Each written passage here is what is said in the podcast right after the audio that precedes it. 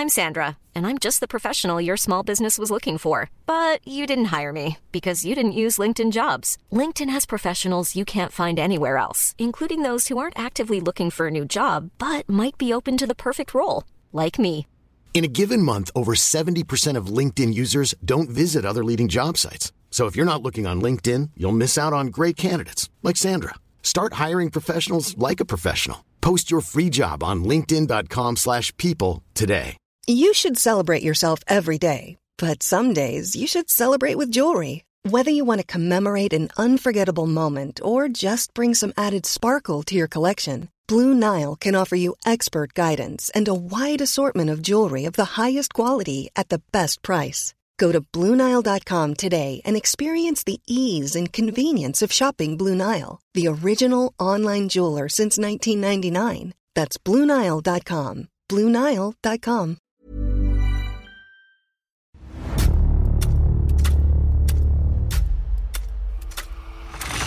La nota roja en la prensa. Acontecimientos que conmocionaron a la sociedad. Esto es Archivos secretos de la policía.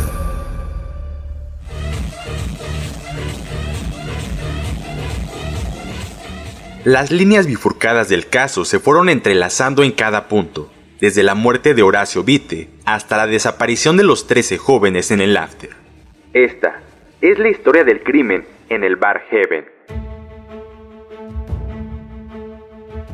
Era viernes 24 de mayo del 2013 y la noche avanzaba. Horacio Vite Ángel, a quien llamaban el Chaparro, supuestamente era distribuidor de droga de la zona, alguien a quien reconocían los que sabían de esos menesteres, pero una persona común cuando cruzaba palabra con otros. El último tramo de la madrugada se refugió en el bar Black, en la colonia Condesa, donde sería sorprendido y acribillado por integrantes de una banda rival, según se informaba en los diarios. Hubo disparos y luego un silencio oscuro y ensordecedor. La vida se le escapó a Horacio Vite. Cuando los agentes investigadores arribaron al lugar de los hechos y comenzaron las diligencias, dos cuestiones llamaron la atención, sin que por ello se tuviera la certeza. La primera, que entre las pertenencias de Horacio Vite, los agentes de la Procuraduría General de Justicia del Distrito Federal encontraron seis sobres de cocaína, la segunda, que se detectaron huellas de pisadas de sangre que salían del Bar Black Condesa Club, por lo que todo parecía indicar que la agresión había ocurrido dentro de ese antro. Hasta ese momento, no se trataba más que de un simple asesinato, una rencilla entre bandas rivales por la disputa del territorio. Sin embargo, la realidad era distinta. En el fondo se estaban jugando el control de la zona y en la sombra se vislumbraba la presencia de un fuerte grupo delictivo, la Unión, la versión no oficial fue que varios sujetos habían amenazado a Horacio Vite Ángel y después lo habían obligado a salir del bar. Una vez en la calle, lo orillaron hasta la jardinera que se ubica en la esquina que forman las calles Mexicali y Avenida Tamaulipas, donde le metieron dos tiros y luego se desvaneció mortalmente herido. Esta hipótesis se contradecía en las líneas de investigación, así como con el reporte forense, en el que se destaca que recibió un impacto mortal en la cabeza, que lo perforó entrando por detrás de la oreja. Tan pronto como iniciaron las diligencias en el bar Black, el titular de la Policía General de Justicia del Distrito Federal afirmó que los peritos acudieron a aquel antro, localizado en las entrañas de la Condesa, y que esperaría los resultados del cateo para conocer el desenlace de esa investigación, ya que los especialistas se encargarían de revisar todo el lugar para establecer si realmente no fue sacado el cuerpo de Vite Ángel por los trabajadores. De este modo, si se pudieran desviar las indagatorias, o si por el contrario, realmente los hechos ocurrieron de acuerdo con las declaraciones, que por otra parte se contradecían con las versiones de algunos testigos. Lo que persistía en torno al caso eran únicamente dudas. Sobre la desaparición de los 13 en el After Heaven la mañana del domingo, nada se supo. No hubo cobertura al respecto, ni en ningún diario apareció la nota informativa. Pues todavía no se tenía la certeza de que los casos pudieran estar conectados, y tan solo se habló de jóvenes enfiestados. Lo cierto es que aquel domingo 26 de mayo, varios jóvenes se encontraban departiendo cuando fueron sorprendidos y apuntándoles con armas de grueso calibre. Los obligaron a salir, los subieron a diferentes vehículos y fueron llevados contra su voluntad a un paradero hasta entonces desconocido tras asistir al Bar Heaven, que se ubicaba a solo una cuadra del Ángel de la Independencia en la concurrida zona rosa. Esta noticia se conoció hasta el 30 de mayo, cuando la presión por parte de los familiares ya era grande, al grado de que habían cerrado avenidas y solicitando audiencia con el propio jefe de gobierno.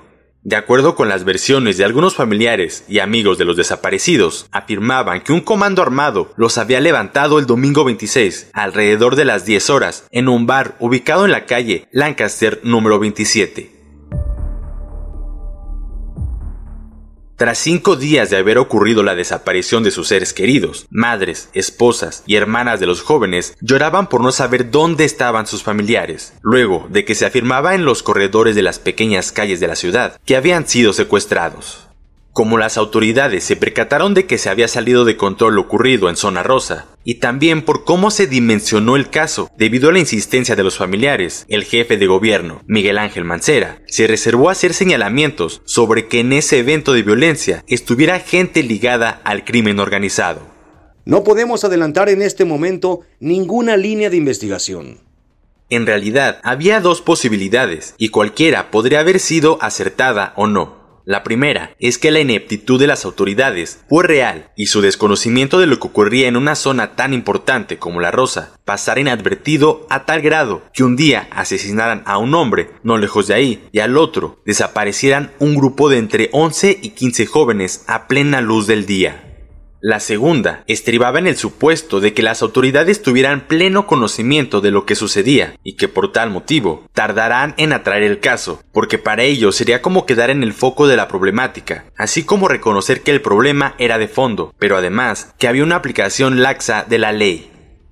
Se decía que todos eran comerciantes o dependían del comercio, pero además varios de ellos eran originarios del barrio Bravo de Tepito, otros de la colonia Centro, así como de la Moctezuma y Peralvillo.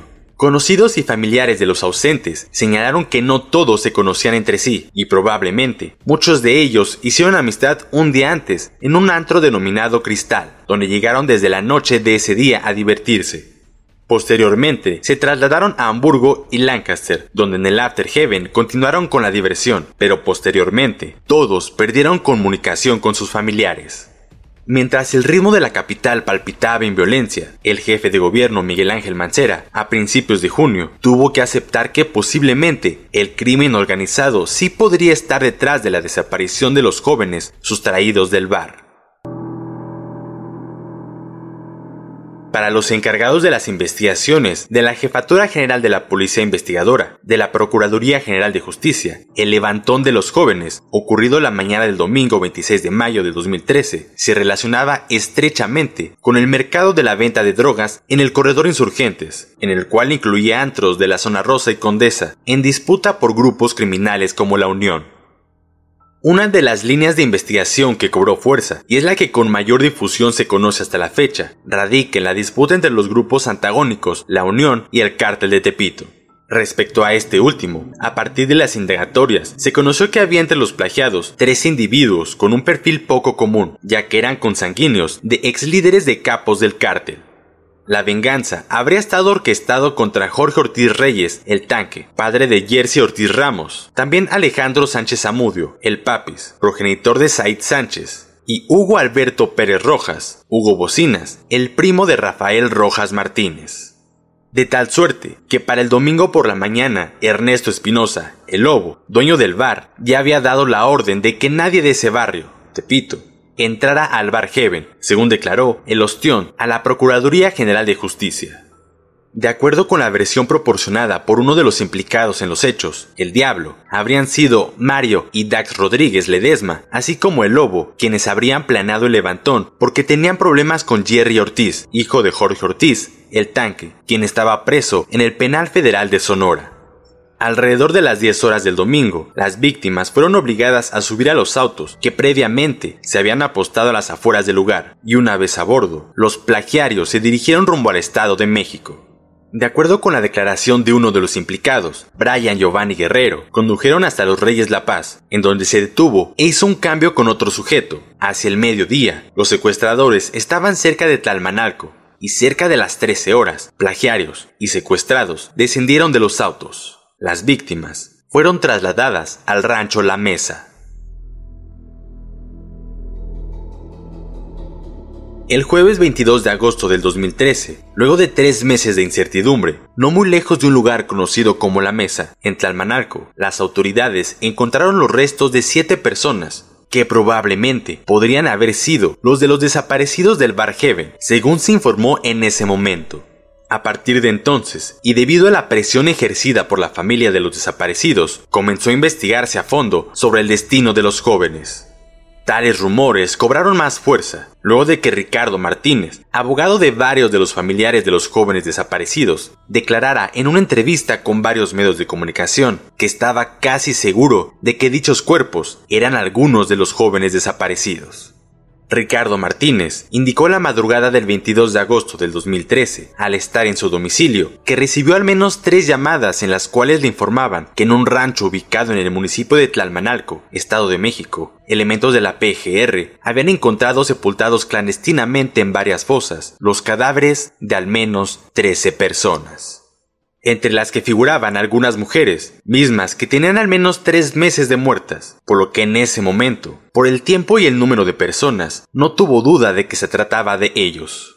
Fue rápida la labor de recuperación de los restos hallados en el rancho La Mesa, pero un poco lenta la identificación de los cuerpos. Las primeras versiones, y sobre todo suposiciones, indicaban que en efecto se trataba de los jóvenes. Para el sábado 24 de agosto, las autoridades reportaban un total de 13 cuerpos hallados en la fosa clandestina, de los cuales 5 fueron identificados plenamente por los servicios periciales federales. El informe que dio a conocer por la Procuraduría General de la República se difundió la versión de que se logró la identificación de uno a través del ADN, quien respondía al nombre de Alan Omar Barranco, que sí correspondía con una de las personas buscadas por el caso Barheaven se contaba con datos suficientes para aseverar que entre los cuerpos hallados en la fosa clandestina se encontraban también otros sujetos relacionados con el caso, quienes en vida respondían a los nombres de Gabriela Martínez, Rafael Rojo, Guadalupe Morales y Josué Moreno. Al lugar acudieron los agentes del Ministerio Público de la Federación y elementos de la Policía Federal Ministerial de Investigación de la Delegación de la PGR en el Estado de México. También iban acompañados de peritos en criminalística, fotografía, genética, antropología, química, topografía, dastiloscopía, balística y evaluación, quienes realizaron los trabajos correspondientes con la identificación de las personas encontradas en el predio ubicado en el municipio de Tlalmanalco, Estado de México.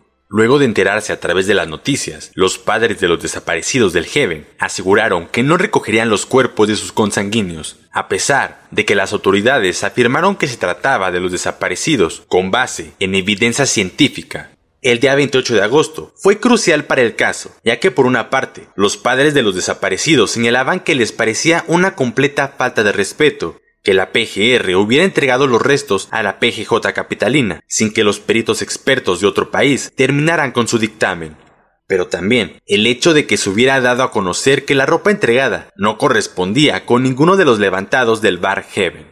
Antes de finalizar el mes de agosto, se dio un gran paso para lograr el esclarecimiento del múltiple homicidio contra los jóvenes sustraídos del Bar Heaven. De acuerdo con lo que dio a conocer el procurador capitalino, Rodolfo Ríos, se logró la detención de Víctor Manuel Aguilera, quien aceptó haber participado en el plagio y que tras este participó en el traslado de las víctimas hacia el Estado de México, donde fueron asesinadas y enterradas en la fosa clandestina que posteriormente fue hallada en el rancho La Mesa, en Tlalmanalco. Aguilera García, quien fue detenido desde el 22 de agosto en un hotel de la zona norte del Distrito Federal, ratificaba esta línea de investigación al declarar que el secuestro de los 13 jóvenes se derivó en venganza por el asesinato de Horacio Vitte. Asimismo, el detenido Víctor Manuel había dado los nombres de las demás personas que habían participado en el secuestro de los jóvenes y por otra parte, había aportado detalles de cómo se llevó a cabo el operativo. En un video difundido por la autoridad, se observa cómo Aguilera García coordinó la logística para llevarse a los jóvenes del bar. Además, se distinguía a Ricardo Antonio Méndez, a José de Jesús Cardona, quienes fueron los encargados de manejar las camionetas en las que se llevaron a los jóvenes de Tepito. Sin embargo, lo que levantó Ámpula radicó en lo fácil que una banda bien organizada logró operar en una de las zonas supuestamente con más vigilancia y más segura, pues no muy lejos estaba la Secretaría de Seguridad. Conforme fueron cayendo los culpables, se determinó con base en las declaraciones que había sido Joel Javier Rodríguez, alias El Javi, líder de la Unión Insurgentes, quien diría la orden para llevar a cabo el plan, porque afuera del bar, un grupo de encapuchados esperaban a bordo de ocho vehículos para llevarse por la fuerza al grupo de jóvenes. También habían participado en el golpe cuatro policías adscritos a la unidad de la zona rosa, de quienes se supo, al transcurrir las diligencias, que se trataba de viejos amigos de los narcotraficantes que controlaban toda la zona. Para el lunes 9 de septiembre de 2013, la noticia que comenzaba a mostrar la luz en el caso fue que el juez 25 penal de la penitenciaría de Santa Marta Catitla había dictado auto de formal prisión a dos presuntos implicados en el secuestro del 26 de mayo en el bar Heaven. Estos sujetos respondían a los nombres de José de Jesús Carmona, de 32 años, y Ricardo Antonio Méndez Muñoz, de 29, a quienes se les dictó auto de formal prisión por el delito de secuestro agravado de tres individuos. Posteriormente, fueron detenidos el Pez, el Johnny, el Pancho Pulgas, su confesión a los principales líderes de la organización criminal La Unión, identificados como Ricardo López Castillo, el Moco, Omar Romero, el Colosio, Francisco Hernández Gómez, Pancho Cayagua, así como los apodados el Manolón y el Rafiki, este último, hijo de Jorge Castro Moreno, el padrino, el abuelo o el quemado, ya que de acuerdo con lo que se informa en el diario de las mayorías, estos eran señalados como autores intelectuales en el levantón de los 13 jóvenes del Heaven. Con la herida todavía a flor de piel, los familiares de los desaparecidos del Heaven recibieron la noticia de la detención de Joel Javier Rodríguez, el Javi, considerado el autor material e intelectual del secuestro, asesinato y sepultura clandestina de los jóvenes. El Javi habría sido el encargado de planear la forma en cómo sacarían a los jóvenes, es decir, él fue quien ideó el plan de un supuesto comando de policías quienes ingresarían para llevar a cabo el secuestro. Asimismo, fue el encargado de seleccionar a las víctimas y dar la orden de matarlos y sepultarlos en Tlalmanalco. Un caso que llamó la atención porque dejó ver que la delincuencia organizada ya estaba en el Distrito Federal. Puedes escuchar este y otros podcasts OM en Apple Podcast, Spotify, Google Podcast, Acast, Deezer, Amazon Music y seguir la conversación en la cuenta de Twitter arroba podcastom o al correo podcast. Esta es una producción de la prensa y el Sol de San Luis para Organización Editorial Mexicana.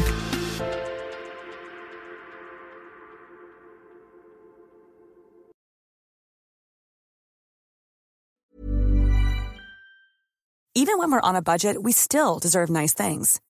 Quince is a place to scoop up stunning high-end goods for 50 to 80% less than similar brands. They have buttery soft cashmere sweaters starting at $50, luxurious Italian leather bags, and so much more. Plus, Quince only works with factories that use safe, ethical, and responsible manufacturing. Get the high-end goods you'll love without the high price tag with Quince. Go to quince.com/style for free shipping and 365-day returns. Planning for your next trip?